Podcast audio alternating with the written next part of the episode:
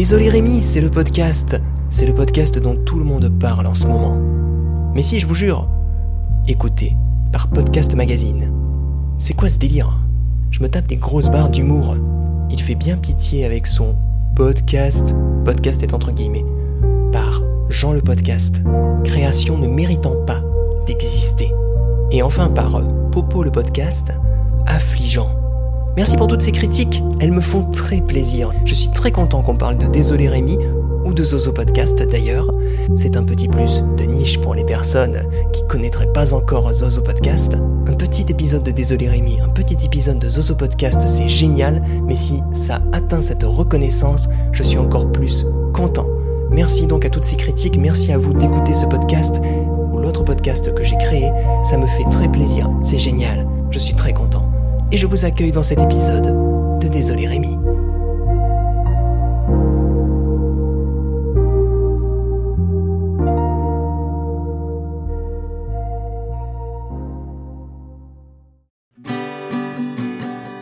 Désolé Rémi, le podcast heureux.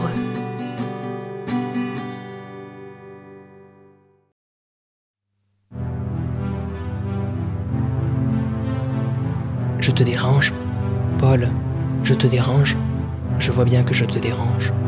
Cela me dérangerait de te déranger, mais je ne voudrais pas te déranger, tu sais, car je vois bien que je te dérange. Je t'ai toujours dérangé, je le sais. Non, non, tu ne m'as jamais dérangé. Si, je sais bien que je te dérange, je le vois. Depuis tant d'années que je t'ai dérangé, je n'ai cessé de te déranger. Je te dérange encore, je le vois. Je le vois que je te dérange encore. Comment est-il possible que je n'ai pas vu à quel point je te dérangeais depuis tant d'années, que je te dérangeais ainsi? Ne te dérangerai-je jamais? Le nouveau film de Patrick Chombier. Un film bouleversant. Mais je savais bien que je te dérangeais, je n'ai cessé de te déranger. Comment est-il possible que je t'ai dérangé enfin? Mais tout à coup je t'ai dérangé, et par le passé je t'ai dérangé, dans le futur je te dérangerai, mais ne te dérangerai-je jamais? Non, tu ne me déranges pas, je te le promets, si je te dérange, je savais bien que je te le dérangerai, non, t'ai-je déjà dérangé par le passé, te dérangerai-je par la suite? Ne te dérangerai-je jamais? Le nouveau film de Patrick Chombier en sélection officielle pour le festival de Caen. Attends Je ne te dérangerai-je plus?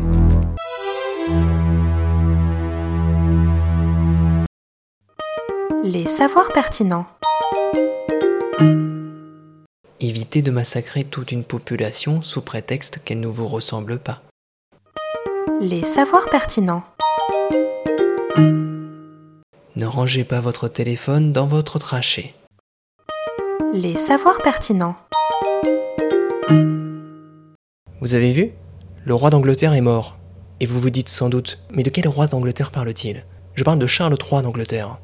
Et vous vous dites sans doute, mais Charles III n'est pas mort Eh bien, tout dépend du moment où vous écoutez ce podcast. Si vous l'écoutez en l'an 12038, pendant que vous tournez autour de Vénus avec les derniers survivants de l'humanité, alors c'est sûr, c'est sûr que Charles III est mort.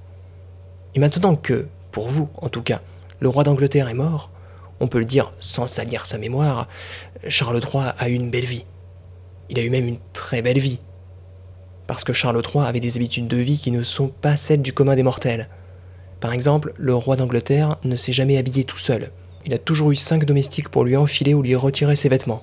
Le roi d'Angleterre n'a jamais racheté des pâtes parce qu'il en manquait dans le placard de la cuisine, vu qu'il n'a jamais fait les courses de sa vie, et qu'il n'a jamais ouvert de placard. Par déduction, on peut donc dire que le roi d'Angleterre n'a jamais poussé un caddie, n'a jamais dit bonjour à un caissier ou une caissière, et il n'a jamais oublié sa carte de fidélité dans sa voiture. Et je m'étonne de plus en plus du prestige qui entoure la famille royale. Élisabeth II était très populaire, son fils Charles III l'a été aussi, mais est-ce qu'on peut vraiment admirer quelqu'un qui n'a jamais fait bouillir de l'eau? Quelqu'un qui a toujours respecté un protocole lui interdisant d'ouvrir une boîte à sardines, ce que l'un de ses cinq domestiques attitrés s'est empressé d'ailleurs de faire je me demande si au cours de sa belle vie, Charles III n'a pas eu parfois envie de se révolter. Tendre la main vers la boîte à sardines, défier du regard le domestique le plus proche, sentir son cœur battre plus vite, retenir sa respiration, oser avancer la main encore un peu plus près, toujours plus près. Et alors que ses doigts allaient attraper la boîte, hop, le domestique s'en empare. Et Charles III soupire. Encore raté. Le séquestré le plus riche du monde.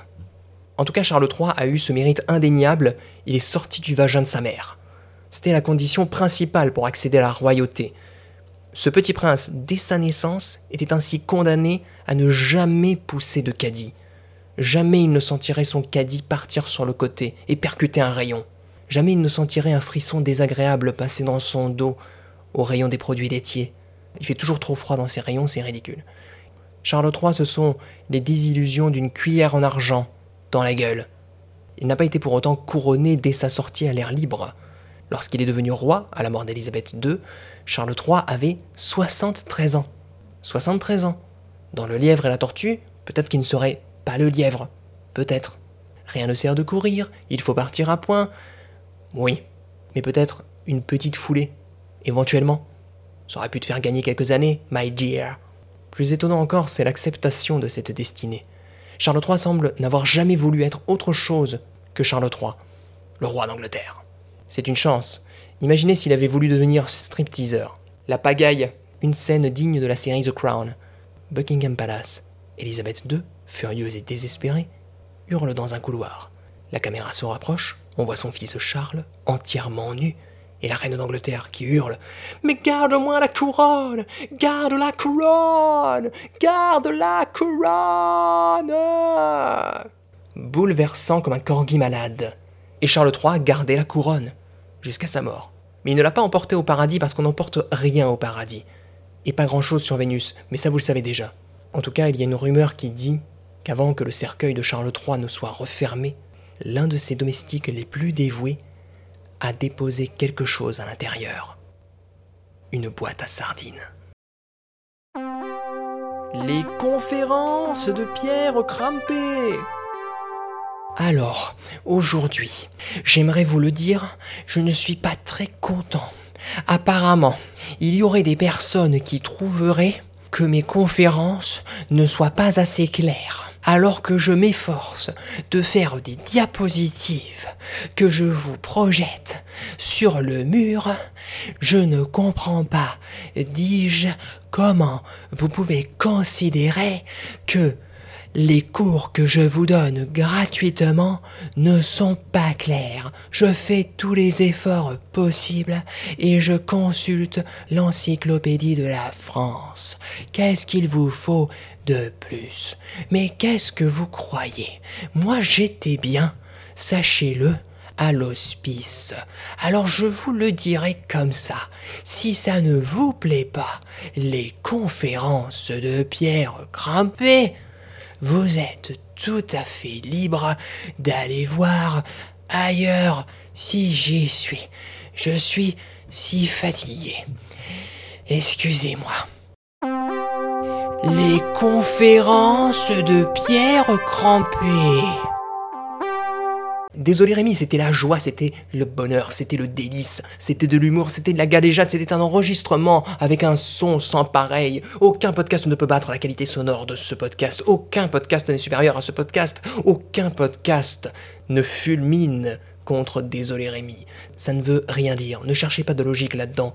Désolé Rémi, Zozo Podcast, ce sont les deux compagnons, les deux frères siamois, les deux frères jumeaux, ce sont les gémeaux du signe du zodiaque. Désolé Rémi, Zozo Podcast. Désolé Rémi. Désolé Rémi. Désolé Rémi.